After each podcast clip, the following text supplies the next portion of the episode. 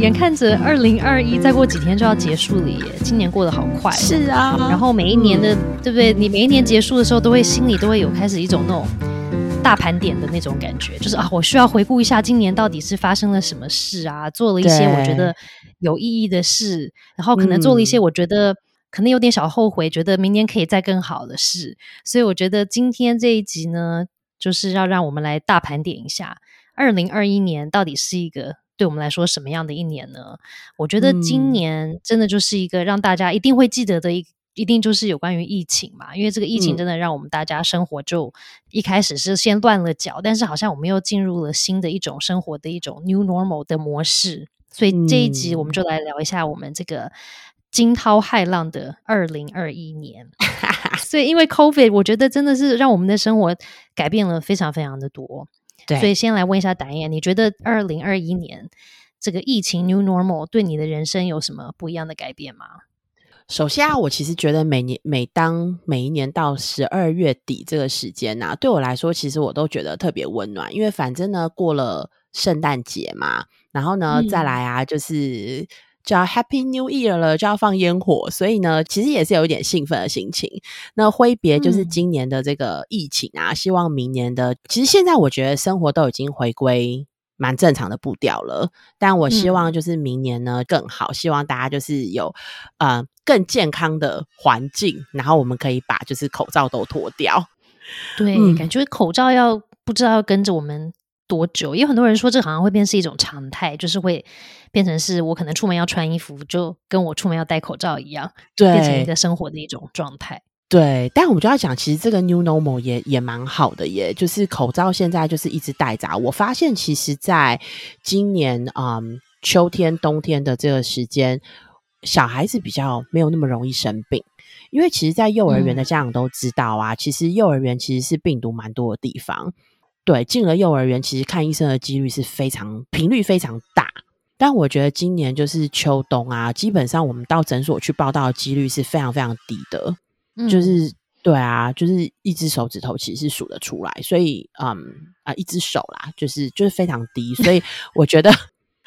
你知道，有时候讲这种话好像也不能。就是你就会有点担心，因为不能讲太满哦。对，这种话不能讲太满。但我我其实只是要跟大家分享，就是我觉得自从大家戴了口罩之后，小朋友其实生病的几率变低，因为大家都很好的保护自己。对对啊，所以其实这对我们的生活确实是有改变的哟。真的，而且戴了口罩，你也比较不容易这样子一直摸自己的鼻子或是嘴巴，有没有？尤其小小孩，有时候他们是无意识的，就是他可能。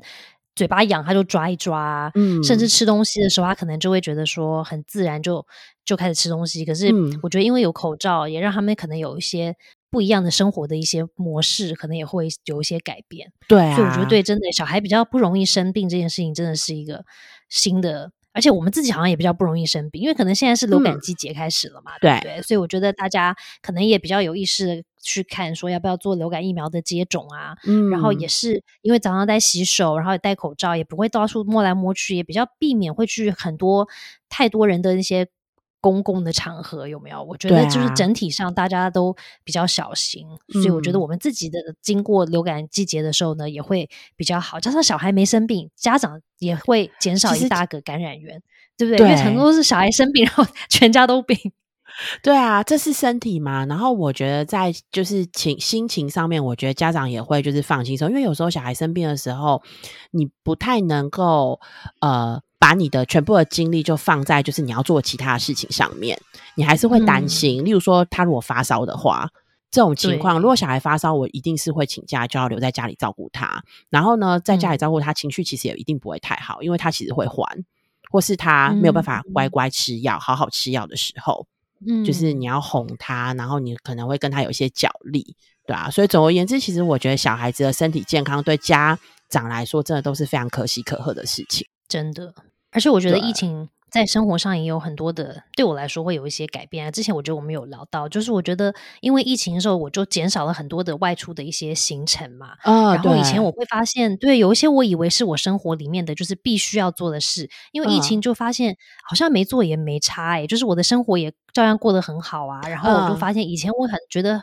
很多是必须一定要做的事情，其实呢，这些事情好像只是变成了一个生活的习惯，所以因为变成习惯，我就觉得好像我缺它不可。但是我习惯改变的时候，就发现说，哎，其实好像生活还是照样可以过得很好啊。然后我发现。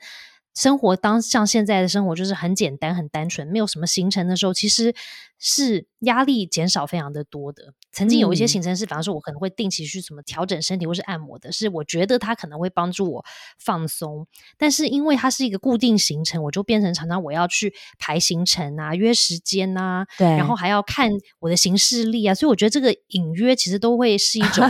隐形的生活压力是我以前都没有想过的，啊，对，所以我觉得现在回归比较简单的生活是一个蛮好的模式。嗯，就我觉得它是一个让我们可以去体验到，其实没有做这件事情，好像我的生活也不会有太大的影响或改变，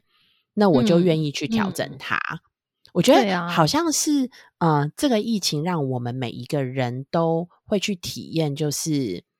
跟我们以前其实有点像跳出舒适圈的感觉啦，因为我们以前太习惯在某一种生活模式了，然后就会觉得那我一定要做这个，然后再做这个，再做这个，就是要这样子的模式，我才这才是我的生活。但后来我觉得换了一种模式，我们发现，哎，其实这样也不错耶。对，有一些弹性，就是在你的生活里面发现说，哦，不是只可以一个方法过生活，其实我可能有不同的方式可以过生活，就比较可以试着调整。我觉得我之前的状态是比较，就是太 SOP 化到变成是。没有办法有太多弹性，就是他如果从我的 SOP 跳出的时候，我就会有感到一些压力，或者说有一些焦虑，有没有？就是说，哎，那我这个礼拜没有做这个事，或者是他改了我的某一个行固定的行程的时候，我就会有好像会觉得怪怪的。对，所以我觉得让我们可以在生活里面多多一点弹，多一点弹性，多一点，它其实是一个蛮好的事，哎。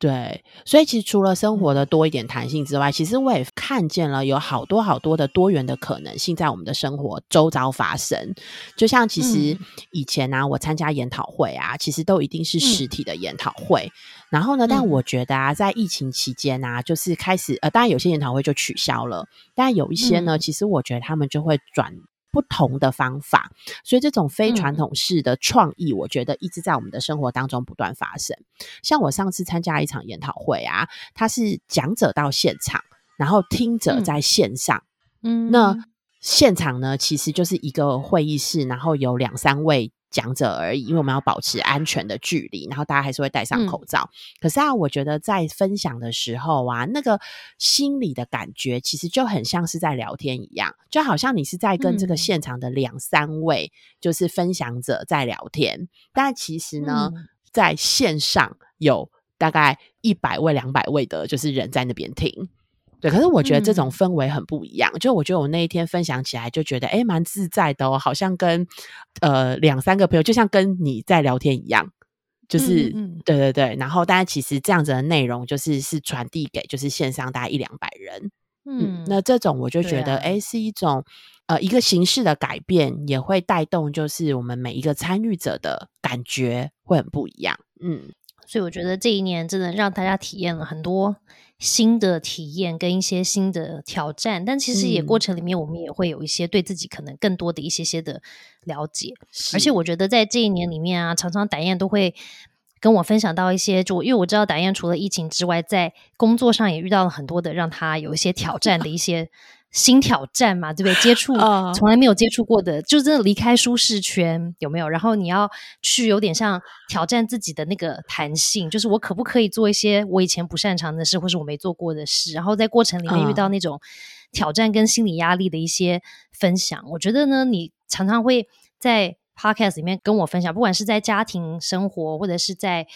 关系啊，或者是跟工作上的时候遇到这些状况的时候，我觉得你都会很勇敢的去分享你遇到的当下的状态，或者是可能说出来说，哎，我觉得我快不行了，我需要帮忙。但我觉得这个后来让我就你做这件事情的时候，让我去思考，或者说让我发现说。的确，很多时候我需要帮忙的时候，我还不一定有这个勇气跟人家讲说我需要帮忙。因为当你说出来说我快不行的时候，它其实是有一点对我来说像是一种脆弱的展现。因为你觉得你快不行，你需要帮忙，表示说哦，那我自己承担不下来了，我自己撑不下去，那我要帮忙。可是我觉得对我来说，要坦诚这件事，或者是甚至要说出坦诚，可能还可以。可是我要把它说出来，然后去真的要找人家帮忙的时候，我觉得他是一个。很勇敢的一个事情，所以我觉得达燕在节目里面，我觉得你也帮我们做了一个很好的示范，就是是真的有时候人生就是压力很多，然后你可能会撑不下去，但是撑不下去不表示你就是不好了，或者是你可能生病了，或者是你可能就是会被压垮。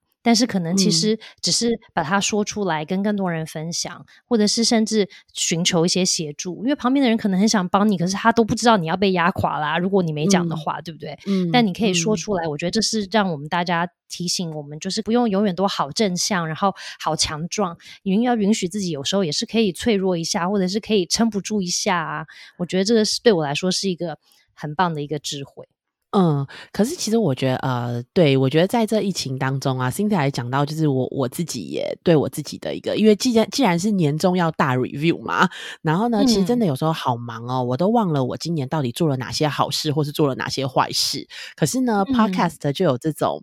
神奇的魔力，因为我就。我就得要在我准备的过程里面去好好的沉淀一下我自己到底在今年做了哪些，那我觉得很棒，就让我自己也回顾了一下我这一年。我觉得我在心上也会有一些些的调整，那可能也是透过 Podcast，可能也是我觉得 Cinda 真的是一个很棒的倾听的伙伴。呃，我自己也发现，就是在这一年，我我们常常会觉得在工作上面啊，我要有专业的展现，就是。我要把我自己表现的很好，然后我有情绪，其实就是一种不专业的展现，对不对？就是我就是把我的工作做好，然后达到就是这个工作需要我达到的目标，然后呢，情绪这件事情就是一种不专业的展现。可是我确实在今年就是疫情过后，然后这又是一个大家没有办法面对面讨论，都要用线上，嗯，做了一个很不擅长的工作。然后，呃，对口非常非常多人。那这个不擅长，包括了就是我们要跟跨领域的专业的工作者进行工作，我们的工作逻辑就是不一样，我们的工作文化就是不一样。我常常其实会议之后啊，还常常有一堆问号会跑出来。这对于一个就是我在追求效率的工作过程里面，其实是很挫折的，因为我觉得怎么会一个会议之后问题越来越多。然后我们事情没有办法往前进一步，那种很卡的感觉，其实是会让自己觉得很很不舒服。然后你也没办法解决，你会觉得你自己怎么这么没有能力？嗯，然后因为又是跨领域的工作，我觉得有时候我很怕自己会遗漏一些什么。所以你知道我的生活压力其实是当时确实是非常紧张的。我有时候在洗澡的时候啊，或是睡觉之前，会突然灵光乍现。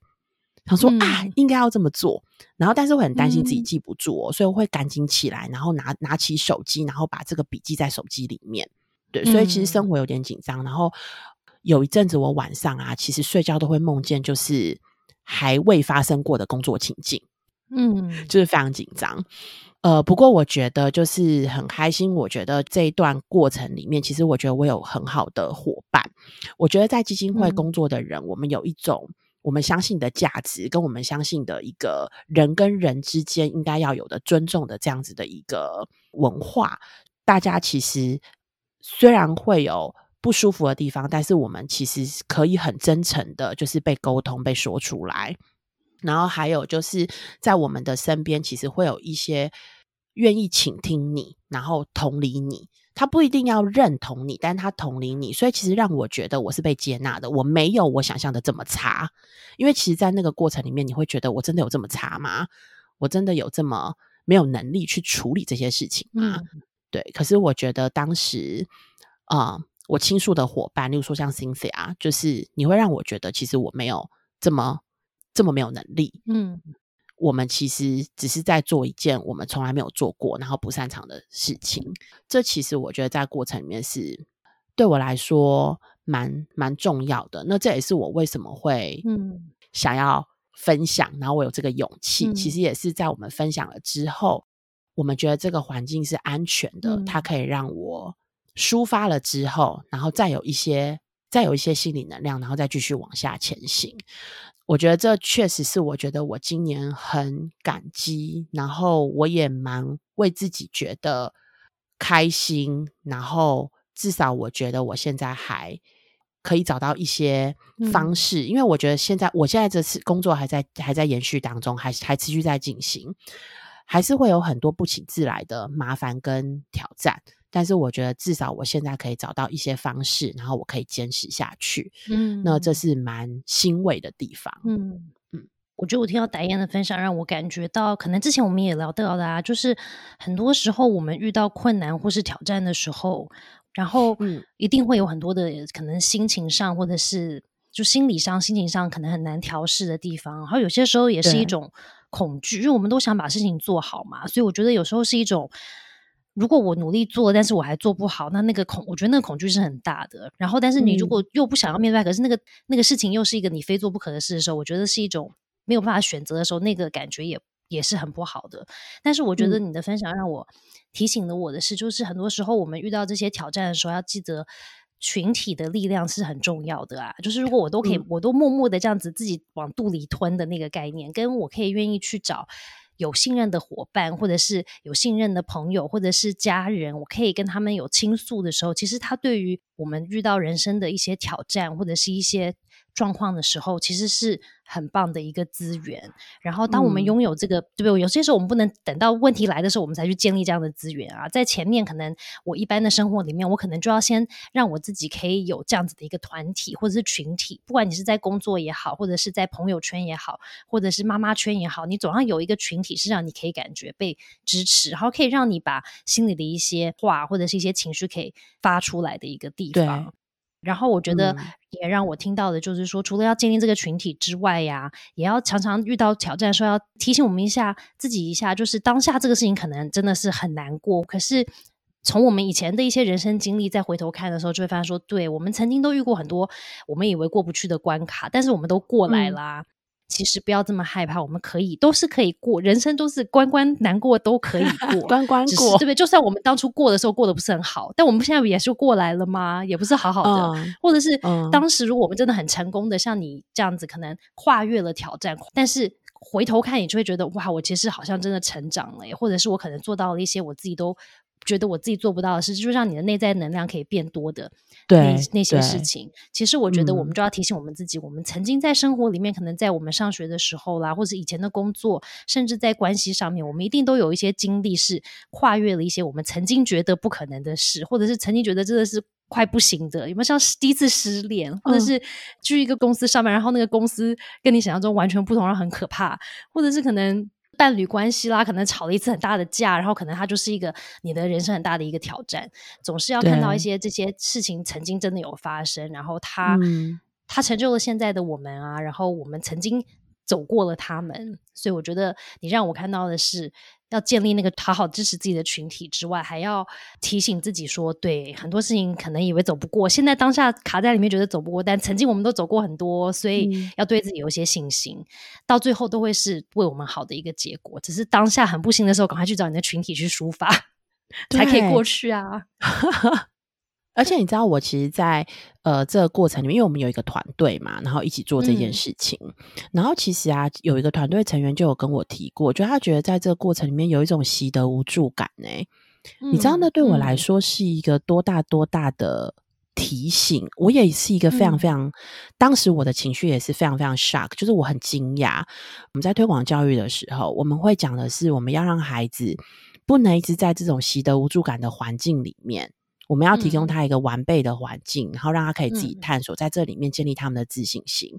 可是，其实，在跑到工作的时候，其实我们常看的是效率。如果太强调这个的时候，就会让团队的成员有一种习得无助感。你知道，我那时候觉得，哇，我在推广的事情跟在工作上面，团队成员感受到的其实是有一点违背的。嗯，所以我又更提醒自己说，嗯，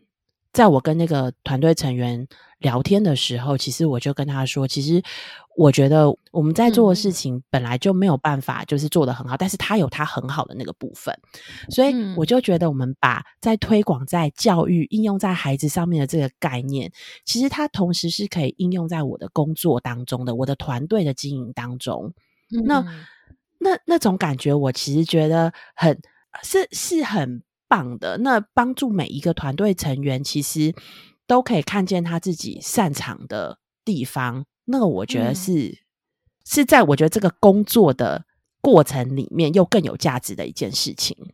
而且你这个刚好提醒我，今天早上还在上一个线上课嘛，然后今天的那个课他在讲的是有关于。Equity 这件事情，就是有关于平权，有没有？现在常常不是会讲有关于平权吗？平权就是比方说教育要平权啊，然后什么工作机会要平权啊，都要平权。可是他在讲的就是，那我们也知道说，讲到平权，不是说大家都要平等，平等的概念就是我们每个人都要一模一样嘛。那平权的概念是什么呢？然后今天我的上那课，他讲了一句话，提也提醒了我，也呼应刚刚达燕讲的，他就说。平权这件事情是说，不是大家都一样，而是是大家都可以得到他自己所需要的东西。那每个人所需要的不一样啊，我需要的可能是一个情绪的安慰，那达燕可能需要的是一个一个工具，可以帮助他做好一个工作。在不同的状况下，我们的需要都不同，因为我们每个人就是不一样。然后他就他在这个之后，他就说，那其实我们不管是在做教育，或者是做在做组织经营的时候，其实我们就是要去帮助每一个人，可以看到他自己的那个礼物，他自己发光。的那个地方在哪里？同时也会看到优势的地方。对，然后我们因为我们这样子，我们也可以看到别人发光的地方。那因为我们有发光，那我们有一个些地方是我们自己比较弱的，我们自己可能没有办法做到的。那其实我们就要看到这些点，然后我们要去看到说，哦，那另外这个人他可以协助我耶，所以很也要有一种很感恩的心，我们可以有其他的这些伙伴可以提供我们。所以我觉得很有趣的就是讲到有关于平权这件事，它其实是一个很大的一个。概念嘛，就是说好像有点抽象。今天我上那个课，他其实就把它拉回到非常可能生活化的层面，就是我们其实就只是要提供一个，不管是工作环境也好，或者是一个家庭环境也好，就其实就是要帮助这个环境里的每一个人可以得到他所需要的。在那个当下所需要的东西就好了，嗯，不管他需要的是什么，可能是一些情绪的安慰，有可能就是让他倾听，对不对？倾听他要说什么，对，这就是为什么我们在做，不管做 podcast 或者做我们的工作，很有趣的地方，就是因为我们有这个空间可以去试着做不一样的事情，或者是说把我们想象的那些很好的理念呢，来做做看，试试看它到底可不可行，或者是就是做的时候，它是不是很卡的时候，怎么面对它呢？所以我觉得这是为什么对我们的工作很有趣呢？也是为什么我觉得我们做 podcast 的时候这样聊了一年也会觉得很有趣的地方。嗯嗯，对啊。那讲到 podcast 在嗯，我自己就有感觉 podcast 其实是会让我对生活跟生命会有一些反思跟对话。所以其实即便很忙碌，我也是蛮喜欢在这样的工作生活当中有这样的一部分。那这个部分其实可以很真实的面对自己，然后嗯，好的。然后不好的部分，那也透过聊天的时候，我觉得也会有一些的情绪的出口。其实我们这样聊着聊着也就一年了，对不对？就是两两个礼拜之前，我们也还才常才庆祝我们的那个一周年。对，哇，五十二集跨到二零二二，对啊。有的时候聊聊起来，真的聊到那个心里面啊，有时候眼眼睛都会泛泪的。心态不知道有没有？有啊，我们好几集我们都聊着聊着都要哭了，只是听众们不知道，只是我跟达燕都会哭哭，因为我们好像是属于比较这个哭点低的那种，所以我们每次聊聊就聊到一些可能很内心的一些感觉的时候，其实就是难免就会容易要掉泪。像现在就觉得，觉得想到我们的有没有整个过程常常聊到的东西，就觉得我现在觉得我也可以落泪了。有啊，我刚刚其实也是觉得心中充满了感激与感动，哎，对啊，而且我觉得，其实我觉得常常做这个年底大盘点的很重要的一点，就是这个感激跟感动的这一块。嗯，很多时候我们都是往前看嘛，就是说，哦，明年我要更健康，我要去做运动，或者是明年我要什么瘦五公斤，然后每一个人他都有自己设定的目标，或者什么我的工作要更成功，然后要突破到什么下一个职位之类的。可是很少我们会往回看的时候会去做这个感恩感激的这一块，因为在这一年里面，我觉得我们一定都遇到了一些我让我们觉得感伤的，或者是觉得很生气的，或者是觉得很讨厌的事。可是回头看的时候，就会有时候像刚刚我们做了一些 reflection 的时候，我们就觉得说，其实很多时候回头看的时候，这些事情都让我看到了很多能够感恩的点。比方说，我很感恩我我很困难的时候，我有一个倾吐的对象可以听我说话，或者是我还感很感恩，像比方说，我还有对象像达燕这样子，愿意很赤裸的把情绪给我看，因为这个是我的挑战啊，就是我很难这样很脆弱去给别人看。但是我遇到一个对象可以愿意这样对我坦诚的时候，他其实是一个让我感觉我可以勇敢去做这件事情的一个，不是提醒，我觉得比较像是个力量。因为当别人做给你看的时候，觉得说哦，真的，他真的他可以做到，我也可以试试看，我也可以做做看。回头看的时候，常常我们都可以有机会去看到自己在生活里面，就算当下觉得很不好的事情，可是其实回头看都会发现，他们其实都是很值得感恩跟怎么讲呢？让我们自己觉得我们其实是很幸福的一些点。所以回头看这个二零二一年，我觉得疫情对很多人来说也是一个很可怕的挑战，因为健康对不对？对我们来说，或者是说我的人生可能会人身安全被威胁的时候，是一个很大很大的一种压力，不安，可能是一种不安跟恐慌、不安感，对，或者恐惧。但是其实，因为我们过到现在过了这一年了，其实我们也有很多地方是因为这个疫情让我们。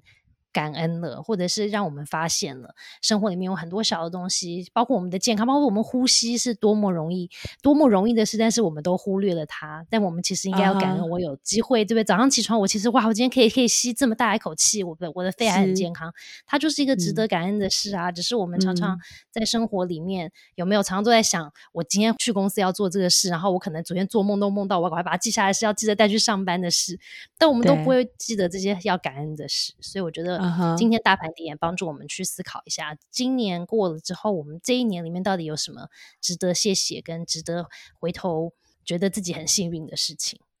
真的聊到这里，我们就要来聊一下有关于这五十二集里面有没有哪一集是我们自己真的觉得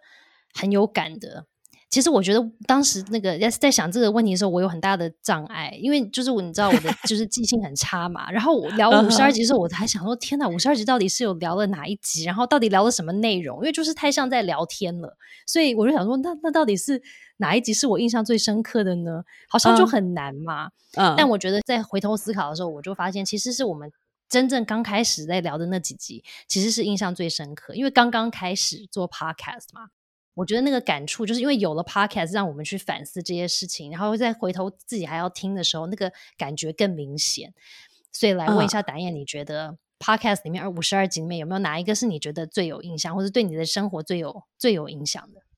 呃，你刚刚的那个分享啊，也说到我心坎里嘞。我真的也是忘记了，我甚至连看那个我们的节目名称，我都忘记里面我们到底谈过了什么。不过呢，我跟你一样，我也是对前面的几集印象是最深刻的。嗯，对啊，因为我们后面其实聊了很多跟就是呃，因为其实跟育儿相关有太多了，就是呃，不管夫妻呀、家庭啊、家人啊，就是太多了嘛。然后我们还会延伸到其他的就是关系，或是自自己的啊妈妈自己的这个自我成长的部分。但是啊，我觉得我印象最深刻，如果你要马上我。回想起来，其实还是前面一两集耶，就是什么小孩心海底针啊，就是小孩跟你想的不一样。对我觉得那时候我们在聊这些议题的时候，其实当时可能是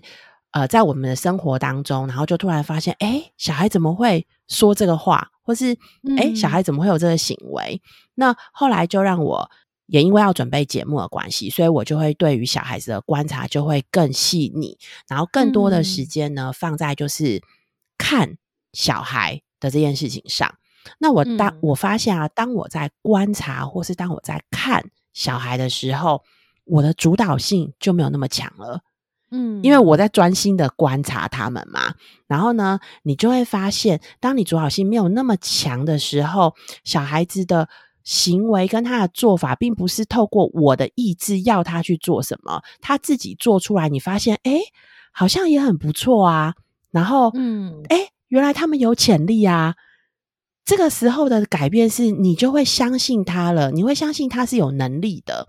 我觉得这个东西是我自己最深刻的感觉，就是当妈妈的主导性没有那么强的时候，我观察他们，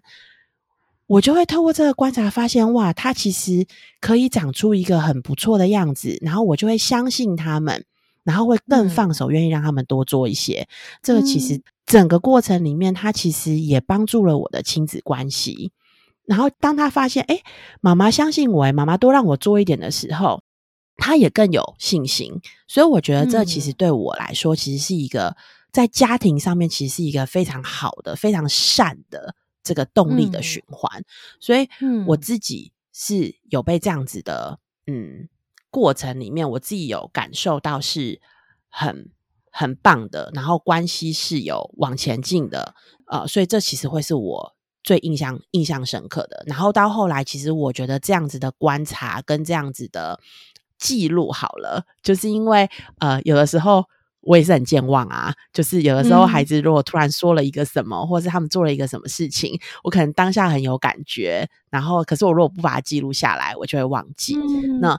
我后来就累积了这个习惯，然后我就会开始记录。然后呢，最近我们家哥哥啊，我也觉得很可爱，我们就会发现那个孩子的社会化。有没有社会化？其实可以透过一些他们的说话，就是你可以感受到。有一天呢，就是我们家有亲戚来，就是他的姨婆婆来我们家，然后他姨婆婆一进来啊，然后他就跟姨婆婆说：“姨婆婆好，姨婆婆早安。”然后姨婆婆就跟他说：“哇，你嘴巴怎么这么甜？”然后你知道我们家小孩啊，就把他拉到我们家的那个零食柜，然后跟姨婆婆说：“因为妈妈昨天有给我吃糖。”就是就是很真诚的那个小朋友，真的很对不对？很纯真。对，你怎么这么甜？然后他就联想到哦，因为我昨天妈妈有给我吃糖，所以我甜。可是我们其实因为他们还没社会化嘛，然后不知道就是啊，这是在说他说话很让人家感觉很很很贴心、很窝心。嗯对，但我觉得小孩子的这些点点滴滴，我自己在想啊。如果把这些东西都记录下来，未来他长大，我可以给他，然后嗯，当做是一个成年礼。其实我觉得这是我们亲子关系里面，我觉得还蛮蛮棒的回忆耶。因为原来他小时候讲过这些话，然后他其实不知道，然后妈妈爸爸把他记录下来了。看讲又要哭了，有没有？是不是？对我只是在想说，哎，其实我真的觉得关系是可以可以。刻意经营的耶，嗯，对啊，这这个这对我来说，最近身边有一个呃，看到脸书的分享，有一个朋友，他们是夫妻之间，那个先生生日，然后他说太太送送他的生日礼物啊，是每天太太把每天吃的那个胶囊的那个外壳留下，我们不是平常胶囊就是直接丢到嘴巴里嘛，然后他把那个胶囊的粉倒到嘴巴里，然后那个胶囊壳留下，然后呢，他写了一个生日的祝福，嗯，给他先生。然后他就把那个生日祝福，可能是一段话，他就把它一句一句就剪下来，嗯，然后塞在胶囊里面。然后呃，生日的时候，现在不就得到好多颗胶囊吗？他要把这些胶囊全部都打开，然后一句一句去拼出他太太要给他的一整段的生日祝福。哦，好甜蜜哦，好甜，对不对？我我我在想象，就是因为这是一个先生的在网在 FB 上面的分享，我觉得边听边掉泪。对，或者是我觉得那是一个很，反正我也跟你一样的感觉，就是我觉得这个能量非常强，这个关系的这种甜蜜的程度，或是我都可以想象先生在做这件事情的过程里面，应该一定会有那种幸福感吧？嗯嗯，对，那所以这就是更让我觉得说，我要为我的。我重视的关系，我应该要多花点时间来想一想，我可以做一些什么。但一定是要在我自己还可以把自己照顾好的好的情况之下，我觉得我还可以再做一点什么，然后为我们的关系留下一点美好的记忆。对啊，诶，可是你讲到这个就很有趣，因为我在想到那个让我觉得印象深刻的那一集哦，第三集就是讲当了爸妈就忘了怎么当夫妻的那一集。因为你刚刚刚好提到了这对夫妻有没有他们的这个关系？就是你是先从你的小孩跟小孩的关系让你看，就回想到你跟你先生的关系。但我觉得让我更很有印象的那集，就是有关于当我们当爸妈的时候，我们常常真的就忘了怎么当夫妻这件事。因为我觉得当情侣的时候啦，或是我们没小孩的时候，我觉得我们就比较有时间跟闲情逸致去想刚刚那个太太帮他先生做的什么，就是一些这些小惊喜啊，或者是写小卡片啊，买小礼物啊，甚至出去吃个饭。可是当你小孩出现的时候，尤其是可能新生的时候，你根本就没时间再管你的另一半嘛，就是只能顾好你的小孩为主。然后如果像还要上班的爸爸或是妈妈们，就是你还要在除了管家里的小孩的状态，他是不是健康之外，你还要在管公事。是，所以就人生被塞得很满之后，就会真的忘记，就会不是忘记，我觉得是可能真的就是没有闲暇的脑力，有没有？你回家就是想要放空，看个剧，非常，但是你不想要花时间去想说，你想这个刚刚那个太太，她要花时间去想这个，就是我把胶囊每一天都要留下来，然后帮她写小小卡片，这个事，她就是不是我今天想到马上就可以做，她要累积个可能十个胶囊，所以意思就是她至少要做十天的这个，她要做十天。对啊，那那还是讲说他只有十句话，那他如果写一长串信，有没有开个三十个？他要很早之前就开始做嘞，而且他的先生还好也不是很白目，就是可能就当做胶囊把那个都吞了，那就真的不太妙了。但是他还真的把它就一个个打开。对，所以我觉得真的是在很多时候，我觉得第三集为什么让我觉得印象深刻，是我觉得导演跟我们分享了关于那个爱的语言，因为这个爱的语言，就它不只是可以用在我们跟我们的伴侣关系上，其实也帮助我去用在我家的小孩上，就是帮我想一下说，对，那我到底是要用什么爱的语言跟我的小孩做沟通，或者是我觉得我在乎的人沟通，而且我觉得这个爱的语言还可以用在你跟你的同事上的沟通，因为刚刚我们有讲到很多关于我们在工作职场里面跟我们的伙伴的关系。嘛，嗯，如果我觉得像我们建立一个跟别人这个对象建立好的一个亲密的关系的时候，他其实就是在讲我们怎么沟通、怎么说话。我说出来的这个话是用选择用哪一些字组组合出来的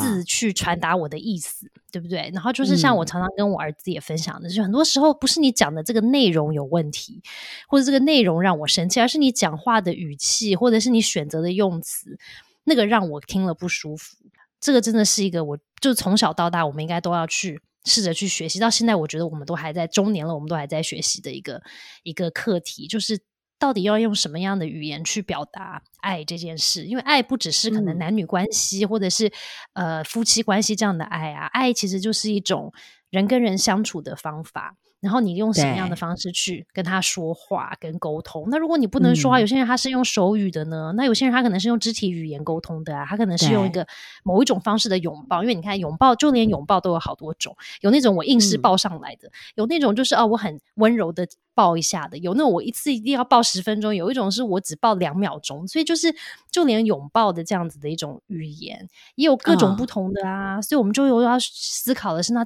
我现在要沟通的这个对象，他需要的是哪一种语言？他需要用什么方式可以得到我要传递给他的那个爱的语言？所以我觉得，为什么第三集让我觉得很很印象深刻，就是我们很多时候都会忘记我们到底在用哪一种语言去表达，因为很多时候我们表达的方式错的时候，我们其实表达的不是爱，它可能是一种伤害，因为可能有时候你不是有意的，但是。结果可能是对方受伤了，或者他可能生气了。可是其实我们可能可以有选择更好的一些方式去做表达。所以，我第三集对我来说是一个很好的提醒。而且我觉得更有趣的就是打燕选的那一集是我我我分享我的故事的那一集，然后我选择的那一集是打燕分享你的故事的那一集，所以我就发现说，对不对？我就发现说，这个就是另外一个有关于群体为什么很重要的事，就是我们需要我们这个舒适群体，因为我们可以在过程里面互相提供互相一个可能滋养。透过自己的故事的分享，去提供另外一个人他需要的滋养。因为很多时候我们很难用我自己的故事去滋养我自己吧，对不对？就是就反正就我都知道发生了啊，我很难这样子做。但是别人的故事让我听了之后，我比较容易去做反思，然后我可以帮助我去做跟我自己生活的一个连接。所以我觉得或许就是为什么我们有这么多人要来听妈很想聊，因为从我们两个的故事，或许他得到了那个他需要听到的滋养，然后让生活可以好过一点。嗯，而且我觉得我们在生活当中啊，真的是需要找到有一个群体，然后你信任他，或是你信服他都好。就是所谓的幸福，是你你也相信他所说的，然后你可以在他身上，从他的故事里面，就是给你的给你的生活一点启发。对，因为确实啊，就是我们不太能做，因为就自己了嘛，所以不太会再从自己的身上再得到什么启发。但是我觉得我们很可以在我们喜欢的朋友当中，就在他的生，在他的生活故事里面，其实真的就有好多好多是我们可以在重新学习到的，或者再重新看到的一些新的观点。对我自己也蛮喜欢，就是我觉得我们在 podcast 里面常常会有很多我从来没有想过的事情，然后从 Cinda 的分享里面就我听到了，就是新的观点跟角度，都是丰富我的生活跟我的生命经历。而且我觉得在这个聊的过程里面，也发让我真的发现了，就是有关于聊天的方法。因为我发现，就算有时候我们建立了群体，比方说，我可能有一个很好的朋友是我聊天的对象，对不对？嗯。然后第一个是聊天的时候，有时候你可能真的要约时间，是一个安静的时间，就是可能只有两个人的时间。因为你看，你跟一群人出去的时候，你很难像我们两个现在这样子去聊很深的一个话题。因为太吵杂，然后太乱了嘛，就是可能大家会插话。但是另外一个就是有关于像你常常跟我讲关于倾听很重要。因为我后来在想说，为什么我们在聊天的过程可以这么疗愈？就是因为录 podcast 你不能一直打断我啊，就你不能一直离题，对不对？你不能我一讲一句你就回一话回一句。就我们现在的聊天的这个模式，它其实是一个很健康的。请听聊天模式就是哦，我讲了一整串句子之后，你还要呼，你还会呼应我，因为你会呼应我刚刚讲的话，然后你会跟你自己的生命做串联。然后呢，你讲了之后，我又听了之后，会觉得说对耶，那我有什么想法，我再呼应你讲的，然后再加入一点我的。所以其实我就这个过程里面让我发现的就是用不同的。聊天模式，除如果你第一个你要先有这个信任的对象之外，但你要用什么方式跟他聊呢？真的是发体验了之后才真的发现，如果有这样子的一个聊天的模式，真的是比较疗愈。因为不然我也有很多时候我去跟我的女朋友聊天，然后聊完之后我就觉得。没有很疗愈啊，就觉得很吵，或者是聊完之后还更烦躁的也有啊。可是就就发现，真的要聊天是要怎么聊，也是一个艺术。要要跟对方，我觉得有时候你可能要，我们就是互相要有一个默契在，就是说我们今天这个是一个疗愈的聊天，然后我们要用类似像个疗愈 SOP 啊。我们今天是要来倾听，那我们要怎么倾听？然后我要等你讲完之后，我可能要等你讲完我再回话，我不是马上就要。一直讲说，那我怎么样？我怎么样？这样子，嗯，所以我觉得这也是一个蛮好的提醒，哎，可以跟你的那个亲密的那个聊天的那个伴侣，你们可以有一个协议，就是说，好，我们可能今天是我们的那个疗愈聊天时间，那我们就要 follow 我们的 SOP 哦，就是哦，请听，然后不要一直打断，然后今天是听我讲，对，明天听你讲之类的，有没有？我觉得其实这也是蛮好的一个。一个习惯以前我们都没想过的习惯，但做 podcast 之后发现的重要。说到这里啊，其实就会很鼓励大家可以去找到一个懂得倾听你，然后呢懂你的朋友在你身边，然后还有他要有智慧，有智慧就是知道呢什么时候呢你的你的情绪在哪里，然后呢不能一直打断你，然后呢这个智慧还有就是不可以把你的故事到处跟别人说。对，这也很重要。一个私密的空间呐，就像你去咨商，要是你的咨商师会把你的故事跟大家宣布，你怎么可能有有那种安全感，想要把故事都跟坦诚自己的一些状态呢？对不对？所以就要有对很很信任的私密的这个空间。只是我们 podcast 就不怎么私密哈，我们一旦聊完之后就整个公布到网络各大平台可收听的地方。对，但是这个这个很重要。没错，一定要有我们自己选择的这个伴，这个聊天的伴也要是经过智慧的选择选好的一个伴，这样子是